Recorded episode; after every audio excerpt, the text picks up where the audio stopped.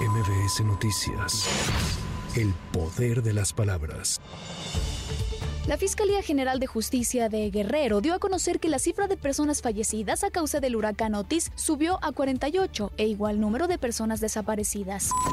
En tanto, alrededor de 100 personas, procedentes en su mayoría de colonias devastadas por el huracán Otis y encabezadas por Evodio Velázquez, exalcalde perredista de Acapulco, avanzaron en caravana hasta la Plaza de la Constitución en exigencia de más presupuesto para la reconstrucción de Acapulco. Los inconformes declararon que están en desacuerdo con el paquete de más de 61 mil millones de pesos para la reconstrucción del puerto, pues demandan el otorgamiento de 300 mil millones de pesos, poco menos de lo que invirtieron en Cancún con el huracán Vilma. Por lo anterior, manifestaron su interés en hablar con los a fin de que reasignen los presupuestos. No hubo nunca un plan de protección civil para los acapulqueños, siendo una zona muy vulnerable, de altísimo riesgo por cuestiones de sismo, de huracanes. En 400 años ha habido 40 desastres sobre Acapulco, pero ninguno como esta magnitud.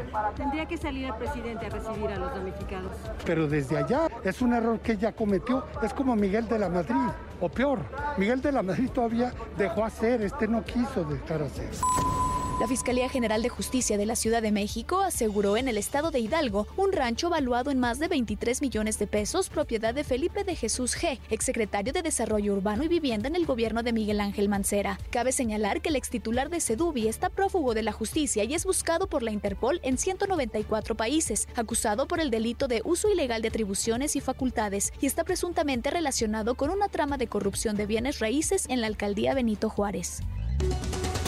A dos días de haber asumido el cargo de coordinadora de seguridad del municipio de Hidalgo, Nuevo León, Blanca Lidia Ortega, de 37 años de edad, fue asesinada a balazos cuando llegaba a su domicilio. Cabe recordar que el pasado 19 de octubre también fue asesinado su antecesor, Lucio Juárez Lara.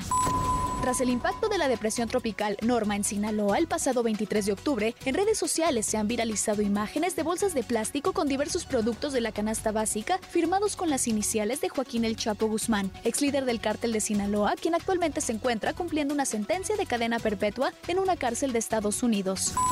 Para MBS Noticias, Tamara Moreno. MBS Noticias.